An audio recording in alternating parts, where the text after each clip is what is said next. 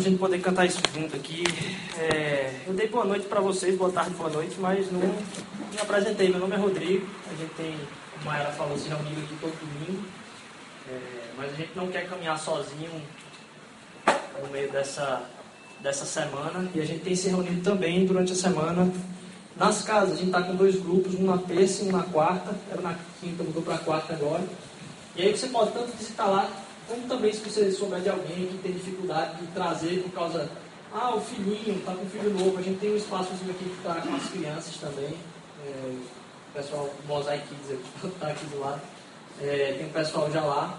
E queria que você que esse momento que a gente está tendo aqui é realmente para ter uma conversa, uma conversa simples e rápida aqui, e, mas de muita profundidade e importância, porque a gente sabe que ah, esses textos que a gente, a gente vem compartilhar aqui, eles não vêm à toa na vida da gente. E essa semana, nesses grupos, a gente conversou um pouco sobre uma coisa que é batida, muito batida, que é a oração do Pai Nosso. E a gente falou rapidamente, a gente ficou lendo várias vezes, estudando com mais profundidade. E a gente pode perceber, e várias pessoas compartilharam isso, que Poxa, eu nunca tinha parado para pensar o quão profundo é isso. O quanto isso modifica a forma como eu vejo como Jesus ensinou a gente a orar. E como esse ensinamento dele a gente deixa de lado algumas coisas profundas. A realidade é que a maior parte das coisas que existem na vida da gente são coisas muito básicas, mas que a gente não para para pensar com profundidade. Na verdade, ter profundidade em qualquer tipo de coisa hoje é assim, perda de tempo. Porque parece que você tem que estar resolvendo uma coisa e em seguida partindo para outra. Você não consegue passar, às vezes, nem muito tempo vendo um vídeo. Porque um vídeo é muito longo. Hoje as pessoas estão fazendo vídeos cada vez menores. Não é à toa que no Instagram tem 15 segundos de vídeo, é porque a gente não aguenta ver nada mais longo. E você já reparou quando você vê um vídeo no WhatsApp que ele é comprido, você diz, ih rapaz, acho que não, e às vezes alguns se perdem no meio do, do grupo lá porque é muito longo. As coisas que são longas, a gente está deixando de lado. Mesmo que tenha profundidade, a gente perde tempo, porque a gente quer o resultado rápido. A gente quer ler e se tiver alguma coisa imediata, eu chupo aquilo ali na hora e pronto, acabou-se. E eu, eu, queria conversar hoje com vocês a respeito do, da profundidade que é acreditar em algumas coisas. E eu queria compartilhar algumas coisas sobre a verdade. As fofocas a respeito da verdade, a raiz da verdade, o enraizamento da verdade, o envolvimento nosso com a verdade, a relação nossa com a verdade e o tamanho da verdade. São algumas coisas que a gente tem que parar para questionar na vida da gente. E começando pela fofoca, as fofocas da verdade, eu não sei como você chegou aqui hoje, não faço a mínima ideia como quem foi que, poxa, disse, vamos lá, vai ser legal. Eu não sei como foi isso, mas a gente tem algumas coisas que a gente entra de expectativa quando a gente vem para um ambiente como esse. Algumas expectativas que às vezes a pessoa já vem por alguém dizer, ou mais, porque experimentou alguma coisa ou boa ou ruim no passado. Existem algumas fofocas. Eu acho que quando a gente pensa assim, o que é que as pessoas acreditam que a gente acredita? O que é que as pessoas acreditam que a gente vem se reunir aqui? Qual o propósito disso que a gente vem fazer aqui? Qual é a verdade que está por trás disso que a gente vem maturar aqui. O que é que as pessoas acreditam que a gente acredita? E eu posso ser muito sincero. As pessoas acreditam que as pessoas têm que estar aqui porque senão Deus castiga. É isso que as pessoas acreditam que se acredita se você for fazer uma, uma entrevista por aí no meio da, da rua. As pessoas acreditam que está aqui porque o pastor, a igreja quer dinheiro. Isso é uma outra coisa que se acredita que Deus precisa fazer algo por aquela pessoa. Então, assim, a, aquela pessoa vai para lá porque Deus precisa dar algo para ela. Ela está querendo alguma coisa de Deus em troca. Então, ela vai para lá para tentar receber alguma coisa de Deus. Ou então, porque tem medo de Deus. Talvez essas sejam algumas das frases que são comuns a se entender. Por que, é que alguém vem para uma reunião como essa para estar tá cantando, gastando um tempo junto, tentando entender alguma coisa mais profunda? Talvez essas sejam algumas dessas realidades. E talvez eu não sei se é isso que você escutou a respeito de igreja.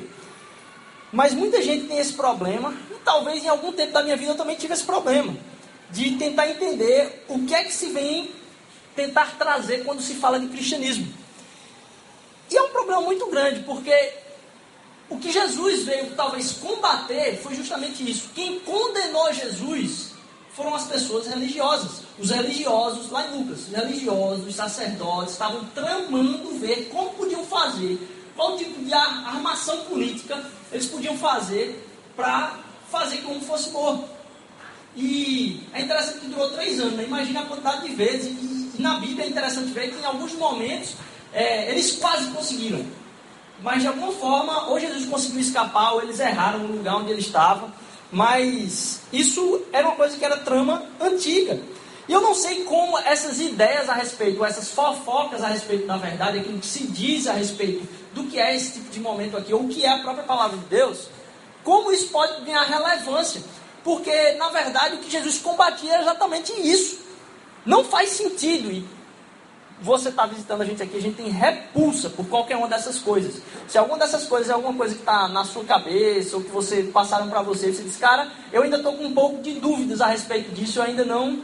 Ainda está parecendo algo com isso aí. Você tem total liberdade de vir falar com a gente. A gente quer fugir desse negócio porque a gente acredita que o evangelho não é faz de conta. Ele não é uma maquiagem que a gente vem aqui para receber, fingir que está tudo bem e ter um conforto no coração. Não, a gente acredita que ele é profundo e verdadeiro a ponto de transformar não só as nossas convicções, mas a forma como a gente lida com as nossas relações.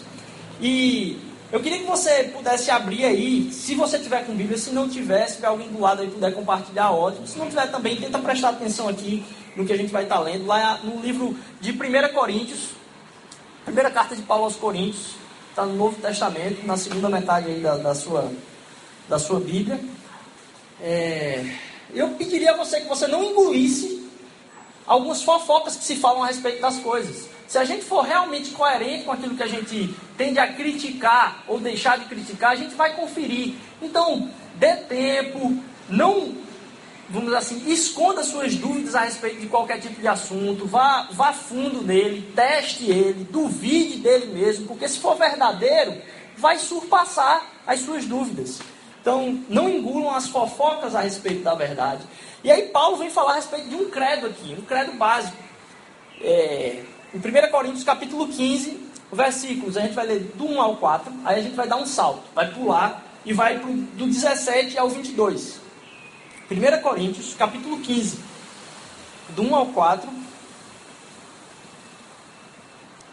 do, 17 ao, do 1 ao 4, depois do 17 ao 22. Então não ligue para que a televisão fala, não ligue para o que o pastor fala, não ligue para. Não, vá pesquisar, porque a gente acredita que isso é um contato seu que pode ser, ser tido e o que a gente vem aqui é celebrar junto aquilo que a gente achou enquanto convicção. 1 Coríntios 15, de 1 a 4 primeiro, e a gente pulou para o 17 a 22. Irmãos, Quero lembrá-los do evangelho que eu preguei a vocês, o qual vocês receberam e no qual estão firmes. Por meio deste evangelho vocês são salvos, desde que se apeguem firmemente à palavra que preguei. Caso contrário, vocês têm crido em vão. Não importa o que vocês creiam, se vocês acreditarem em outra coisa. Pois o que primeiramente lhes transmiti foi o que recebi: que Cristo morreu pelos nossos pecados segundo as Escrituras, foi sepultado, ressuscitou no terceiro dia, segundo as Escrituras. E a gente salta agora para o 17, certo? Versículo 17.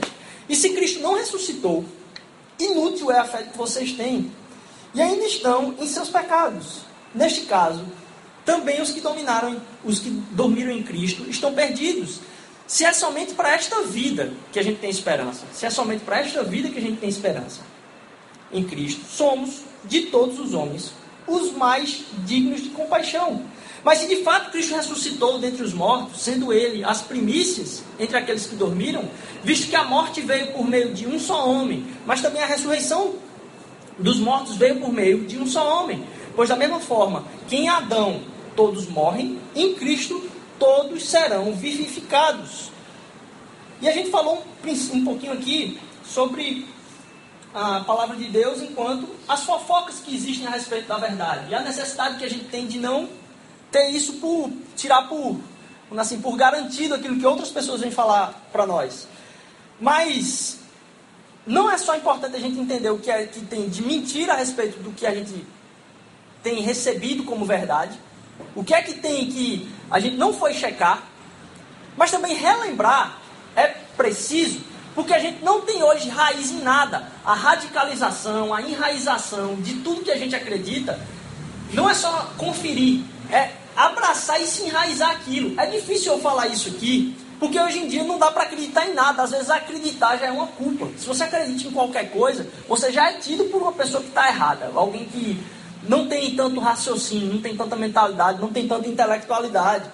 Porque aquilo que a gente se apega hoje, talvez pelas frustrações do passado, com, até mesmo dentro da história, pela ciência, o quanto se prometeu que a ciência ia resolver todos os problemas da Terra, enquanto na década de 80, 90, isso foi crescendo, dizer, não, a, as desgraças continuam aí, a tecnologia só tem servido para aumentar a potencialidade de se causar mais estrago.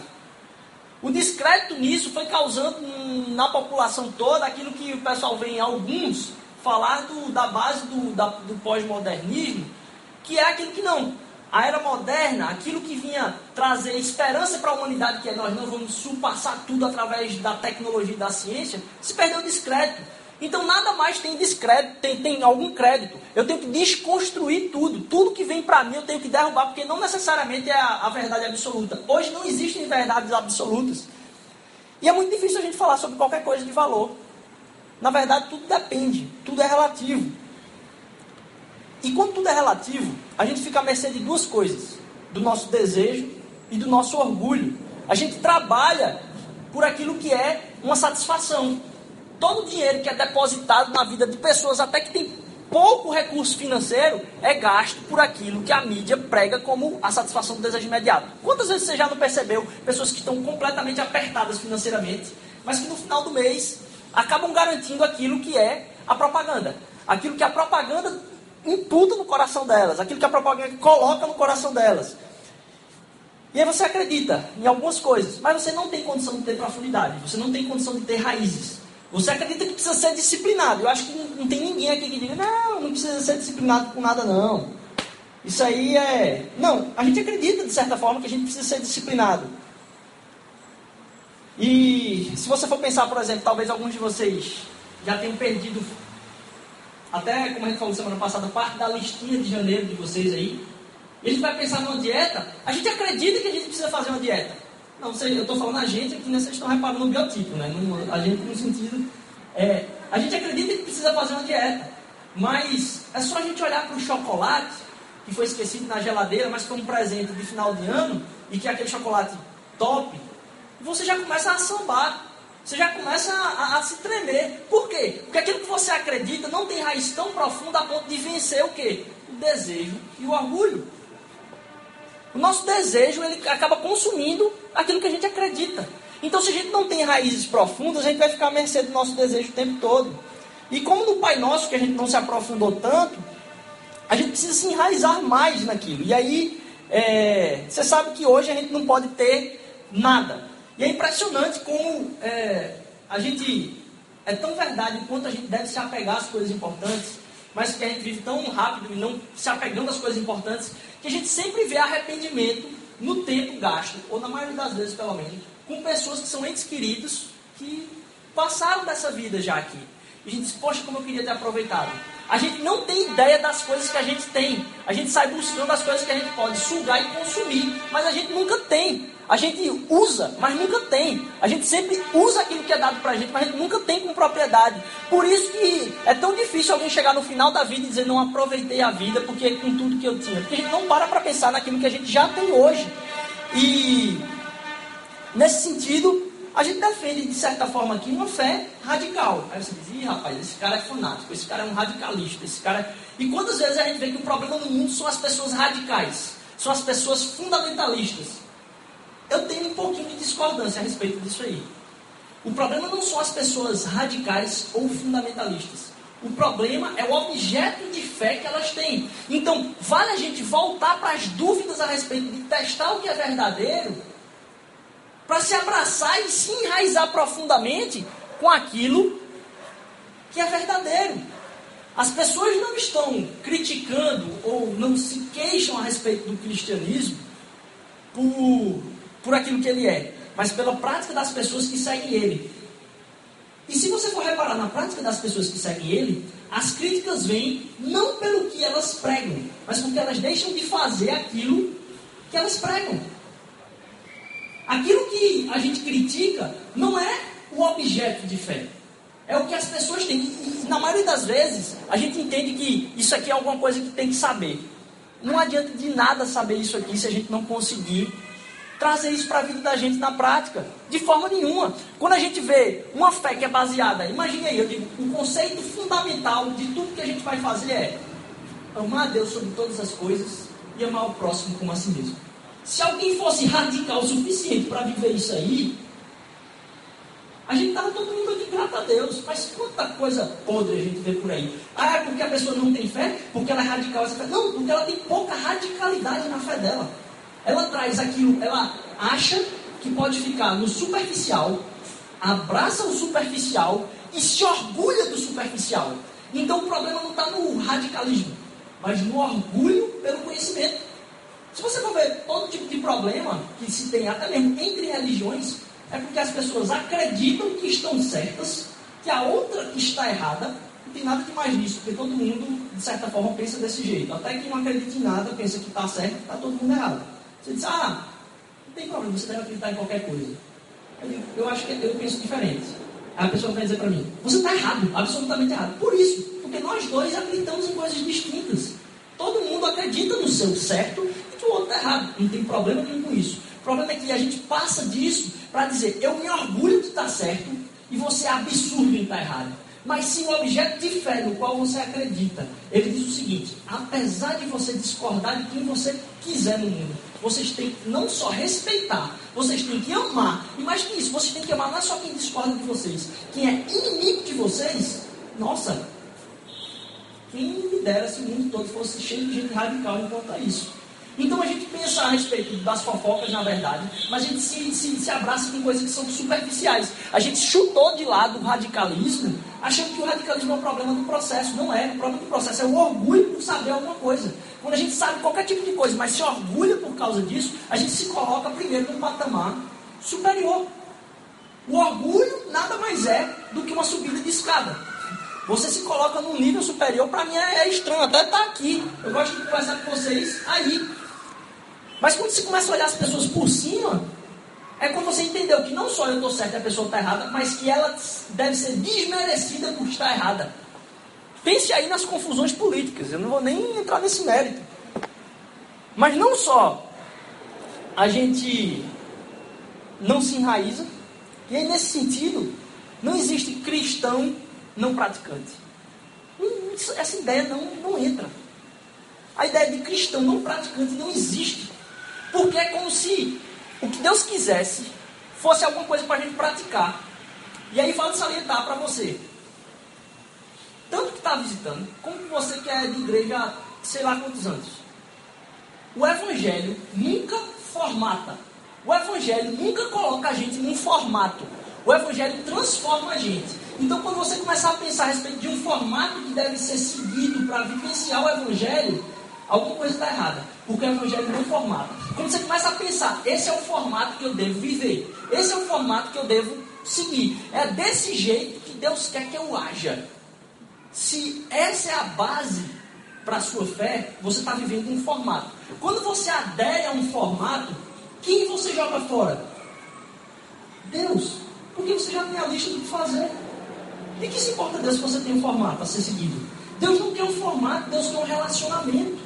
Então, a partir do momento que você entende que não é o formato que faz a transformação na sua vida, mas é o relacionamento que transforma a sua vida, para que você viva livremente no amor dele, dignificando ele, muda completamente a coisa. Então, se em algum momento você está dizendo, ah, aquela pessoa faz isso porque é o formato que os crentes devem, devem seguir, cara, fora do evangelho, isso aí não está na palavra de Deus. Deus não quer isso. Deus quer um relacionamento pessoal e livre. Não faz nem sentido. A gente engole essas coisas porque a gente não tem dúvida. A dúvida é bênção. A dúvida é bênção porque serve para testar. Testar se aquilo que a gente, pelo caminho que a gente está indo é verdade. E Deus fala, me coloca a prova. Me coloca a prova. Pode me colocar a prova. Eu, eu, eu sustento. A gente não está aqui para segurar a onda de Deus e dizer, ah, eu tenho que defender Deus. Deus não precisa da nossa defesa. E ele tem um acesso a se relacionar conosco direto. Ele tem acesso a se relacionar com o seu coração direto. Não vai ser eu que vou convencer você não disso, nem é uma tentativa nossa aqui.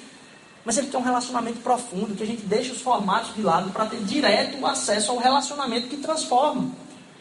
Então a gente viu fofoca da verdade, a gente viu a radicalização que a gente precisa ter, mas a relação com a verdade, que foi o que a gente começou a, a ser introduzido aqui, é, é muito importante. Porque não vale a pena a gente ficar pensando nos formatos, mas se indagar em como pode ser a relação que a gente tem com Deus. Ah, a gente se envolve muito com as pessoas, normalmente, só no rir. Perceba, eu estava me perguntando isso. As amizades com as quais eu. As pessoas com quem, eu, com quem eu tenho mais proximidade, talvez, ou com quem a gente sai mais, é com quem a gente mais gosta de rir. E é precioso, acho que a risada é uma das coisas mais fantásticas. Assim. A gente gosta de rir com quem a gente. As piadas são reconhecidas, vamos dizer assim, o, as conversas, elas por si só já são engraçadas, mas a gente corre muito risco, quantas amizades elas têm um potencial de ser profundas, mas elas não o são porque elas se limita às próprias risadas. Aquela pessoa que é mais amiga sua, talvez seja um objeto de maior transformação que Deus pode fazer na sua vida. Porque a palavra dela tem peso na, na, na, nas nossas vidas. Assim, a pessoa que é mais próxima, quando ela fala uma verdade mais profunda, que foge da risada, diz, acho que está caminhando por um, um, momento que, poxa, eu queria poder te ajudar. Não acho que é legal isso que você está caminhando aí, não. Acho que nesse ponto da sua vida aí, nossa, como a gente seria abençoado se tivesse conselho tão bom assim. Quanta gente paga caro por tanto conselho em várias consultas aí, a gente perde um momento de amizade profunda. Porque nada hoje mais é profundo.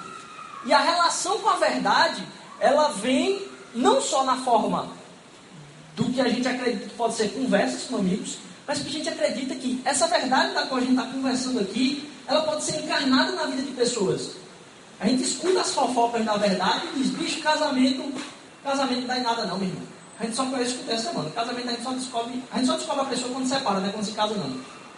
É, e quantas frases a gente ouve engole? Não é, é, é. E aí vai tornando engraçado, a gente vai. É. Não é possível dar tempo aos filhos. Não é possível, eu não consigo gerenciar o meu dinheiro. Não sei o que é dinheiro. Você perde as esperanças naquilo que é profundo, é ideal, mas que pode se tornar real. E uma comunidade de pessoas se entendem sem ter olho altivo, sem ter olho de orgulho sobre as outras, se entendem como uma caminhada conjunta, a gente pode não só se ajudar, mas entender que está todo mundo dentro do mesmo barco. E entender mais ainda que Deus faz transformação na vida de algumas pessoas para nos abençoar. Então, pessoas que têm um casamento que a gente admira, a gente pode beber um pouco disso aí e dizer, cara, como é que você faz isso? Porque eu não estou conseguindo. Meu casamento, bicho, essa semana lá em casa foi dureza. E você tem, não precisa botar máscara. Eu fico impressionado como o casamento, ou relação no geral, é uma coisa que a gente consegue mascarar. Você nunca consegue ver que a pessoa está mal. Assim, mal por uma coisa de, de semana. A não ser que venha um negócio assim, muito tempo levando. Vocês conseguem colocar máscara e está tudo bem. Brigou em casa com o pai, com a mãe, com a esposa, com os filhos, mas respira, bota a gravata no trabalho e está lá. E a gente consegue ver isso. É muito difícil a gente ver alguém se abrindo, até que chega um ponto que não suporta a gente manter essa máscara. Mas aqui a gente pode se ajudar, porque o envolvimento e aí a relação com a verdade é porque essa verdade ela se encarna em cada um de nós. E se alguém está passando por alguma graça que Deus derramou na vida, a gente pode beber daquilo e caminhar junto. Não só tentando entender que a gente precisa parecer alguma coisa, mas não. A gente sabe que a gente é falho mesmo. Que a gente precisa da ajuda uns dos outros. Então, a falácia da verdade, a fofoca da verdade, o radicalismo da verdade. Agora aqui, o envolvimento da verdade. É, porque tem pessoas na mesma luta que você. E para finalizar, o tamanho da verdade. Porque o Evangelho não é só a gente vir para cá, cantar, ouvir. Não. Se você tiver um tempo, abra em Romanos 5, o livro de Romanos, capítulo 5, do versículo de 1 a 8. Romanos 5, de 1 a 8. Para que a gente chegue nesse último ponto aqui, o tamanho da verdade. A gente não para para pensar no tamanho da verdade e como ela pode transformar as nossas vidas. Tendo sido, versículo 1: Tendo sido, pois, justificados pela fé, temos paz com Deus por nosso Senhor Jesus Cristo, por meio de quem obtivemos acesso pela fé a esta graça, na qual agora estamos firmes e nos gloriamos na esperança da glória de Deus. Não só isso, mas também nos gloriamos nas tribulações, porque sabemos que a tribulação produz perseverança, a perseverança um caráter aprovado, e um caráter aprovado a esperança. E a esperança não nos decepciona, porque Deus derramou o seu amor em nossos corações por meio do Espírito Santo, que ele nos concedeu. De fato, no devido tempo, quando ainda éramos pecadores, Cristo morreu pelos ímpios. Dificilmente haverá alguém que morra por um justo, embora pelo homem bom, talvez alguém tenha coragem de morrer, mas Deus demonstra seu amor por nós. Cristo morreu em nosso favor quando éramos pecadores. Quando éramos pecadores, enquanto a gente ainda era pecador. Então Deus não quer melhorar você para ver se ele lhe aceita. Não é isso. Essa comunidade aqui quer produzir. Não é pessoas melhores para que Deus consiga aceitar elas. De forma nenhuma. Porque Deus aceitou elas sem nenhum tipo de melhora. Deus aceitou nossa vida sem nenhum tipo de melhora. Então, quando a gente fala, ah, Deus perdoou seus pecados. Deus perdoou seus pecados. Deus não está esperando perdoar você no dia que você entender isso. Ou, não, Deus não está esperando perdoar dia que você melhorar, mudar de vida, de jeito nenhum. Porque ele está falando aqui, quando a gente ainda era pecador, ele perdoou. Então, dizer uma coisa, Deus já me perdoou. A questão é você entender ou abraçar essa verdade. Ele já me perdoou. Você pode sair daqui com raiva de mim, mas ele já me perdoou. Você já está perdoado. Você não vai esperar melhorar para ter transformação. Não, o Evangelho vem para dizer: o meu amor está te abraçando, independentemente de você melhorar ou não. A melhora quem vai fazer, volta a falar, é o relacionamento. E vem pela graça. Quando a gente começa a se relacionar, a graça vem vem transformando aos pouquinhos, porque você se, se compactua, você se comunga com gente que está do seu lado e diz, nossa, como eu, eu sou igual a ele. Mas eu já passei por essa dificuldade, talvez eu possa ajudar ele. Ele diz, cara, eu já passei por isso na minha vida. E uma coisa que me ajudou, se você me permite falar, foi isso. E eu quero ter uma relação mais profunda com você, eu quero te ajudar. Eu estava conversando há, há, um tempo atrás é, em como a gente tem essa, essa noção de trazer para a gente as coisas. Quantas pessoas do seu trabalho você conhece quais são a lista de ano novo delas?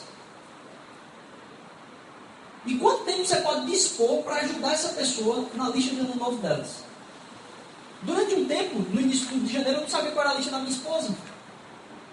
Quais eram os objetivos dela. Porque a gente está pensando só na gente. Se a gente começar a se disponibilizar para as pessoas e a gente tentar derramar um pouco do amor de Deus que caiu na nossa vida, na vida de outras pessoas, nossa, não tem argumento que barre isso, porque é verdadeiro. A gente acredita que tem um Deus que se importa com você, que te perdoa, já te perdoou, independentemente de você aceitar isso ou não.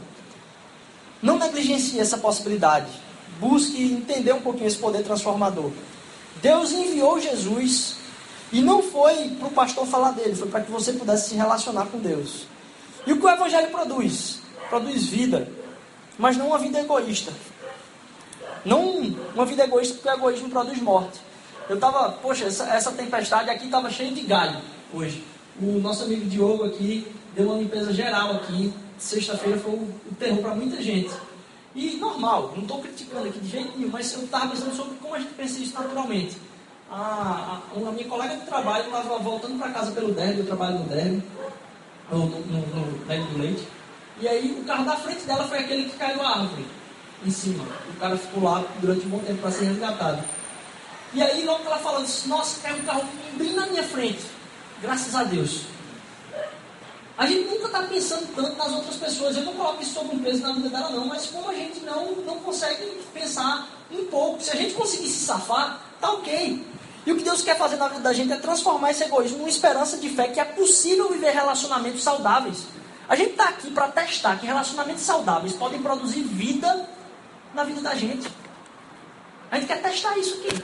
E a gente acredita piamente que é possível, através de relacionamentos verdadeiros, da gente se dispor a outras pessoas que isso transforma. Elogios transformam dentro de casa.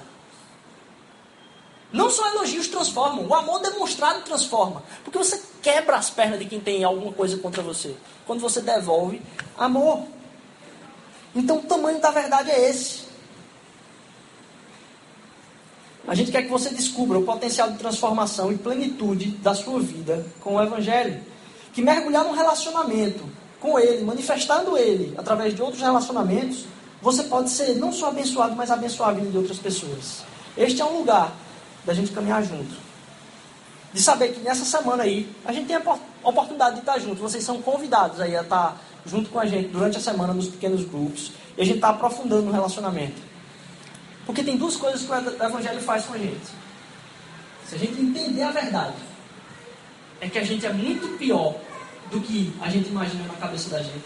A gente tem muito mais coisa ruim na cabeça da gente que a gente imagina e que isso tem um potencial de fechar a gente para relacionamentos saudáveis.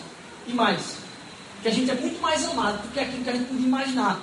Também. Você é muito pior daquilo que você imagina e muito mais amado ao mesmo tempo do que você podia sonhar por Deus, porque ele não espera que você melhore para te aceitar.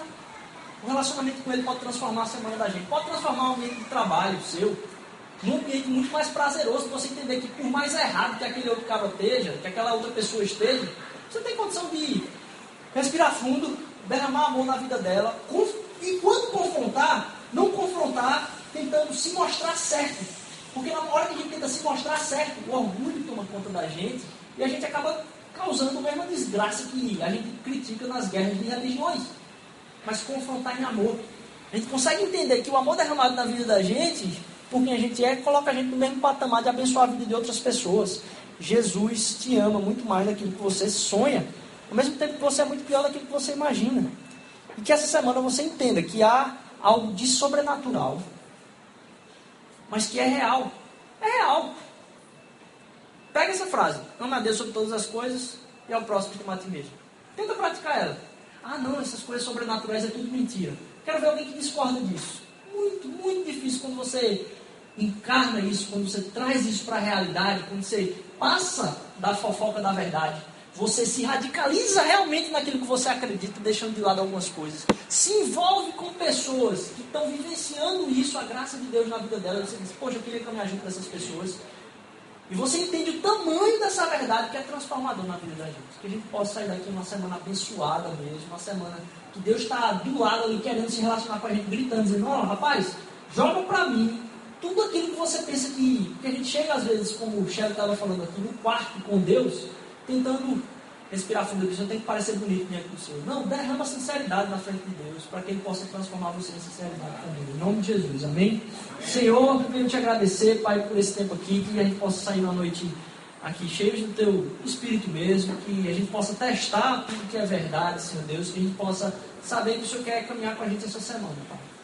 Eu venho te pedir, Senhor Deus, em nome de Jesus, que se algum coração aqui, Senhor Deus, está angustiado com alguma coisa, Senhor Deus, Senhor venha estar dando descanso, como a gente cantou, Senhor Deus. Que entre os braços a gente possa ter muito descanso e porque é o que o Senhor quer fazer com as nossas vidas, que o teu relacionamento com a gente essa semana possa nos fazer ter uma, uma semana de vida e de menos reclamação. Em nome de Jesus.